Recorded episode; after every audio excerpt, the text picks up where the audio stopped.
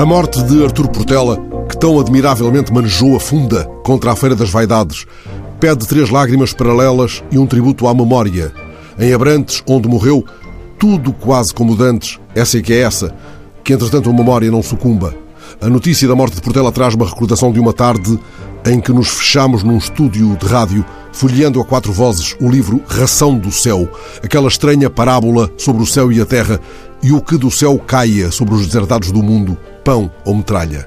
O livro de Portela fora publicado pela editorial Notícias pouco antes do ataque às Torres Gêmeas, mas nele ecoava já a fúria das aves metálicas da morte. Naquela tarde de setembro de 2002, o livro de Artur Portela pedia vozes acesas, como lâmpadas de espanto, na ataleia do estúdio, e assim ombreámos as nossas vozes, Ana Catarina Santos, André Cunha, Eduardo Maio e eu, e lemos como se rezássemos ou nos adentrássemos por desertos desconhecidos. Alexandrina Guerreiro orquestrou as nossas vozes com os seus dedos de vento, levantando tempestades de areia, peixes voadores, fúrias mitológicas. Se há momentos em que a rádio se transcende, são esses, precisamente, em que um estúdio se transforma num lugar de celebração e as vozes que nele se iluminam transportam um sopro que vem porventura do início dos tempos. Como naquele dia que aqui relembro, em memória de Artur Portela. O céu era o que era, o que sempre fora o que sempre lhe tinham dito que só podia ser. Maior do que a terra. E redondo. E redondo.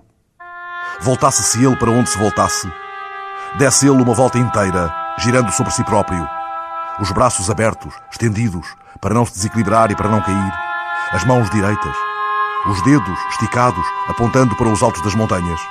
O céu era assim. E era aquele. Começava e acabava sempre no horizonte. Cabia todo ali, naquele redor de montanhas.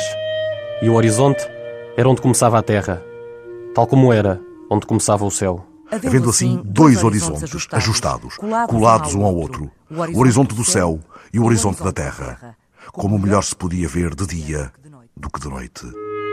Mas tinham-lhe dito, nem sempre, o que era visível. Bastando saber estar muito atento, mais atento do que a própria atenção, atento à distração que a própria atenção pode ser, para perceber que, por vezes, o horizonte da terra e o horizonte do céu se descolavam um do outro. Abrindo-se como duas pálpebras, pintadas, a superior de azul claro, a inferior de amarelo terra. Abrindo um terceiro horizonte. Avistando-se depois outra terra, por vezes outro céu.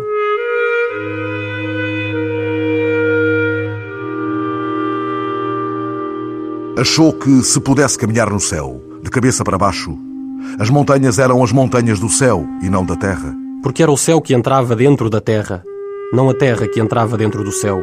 Aqueles picos seriam de cima para baixo e não de baixo para cima.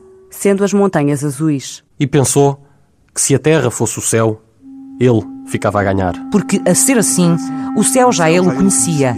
Era amarelo e tinha pedras e maciços riscados, arranhados, penteados pelo vento, montanhas a toda a volta e toda a terra do céu estava pousada em si mesma, sob o peso das pedras e das montanhas. Só lhe faltando assim, se fosse o caso, conhecer a terra, que seria o céu.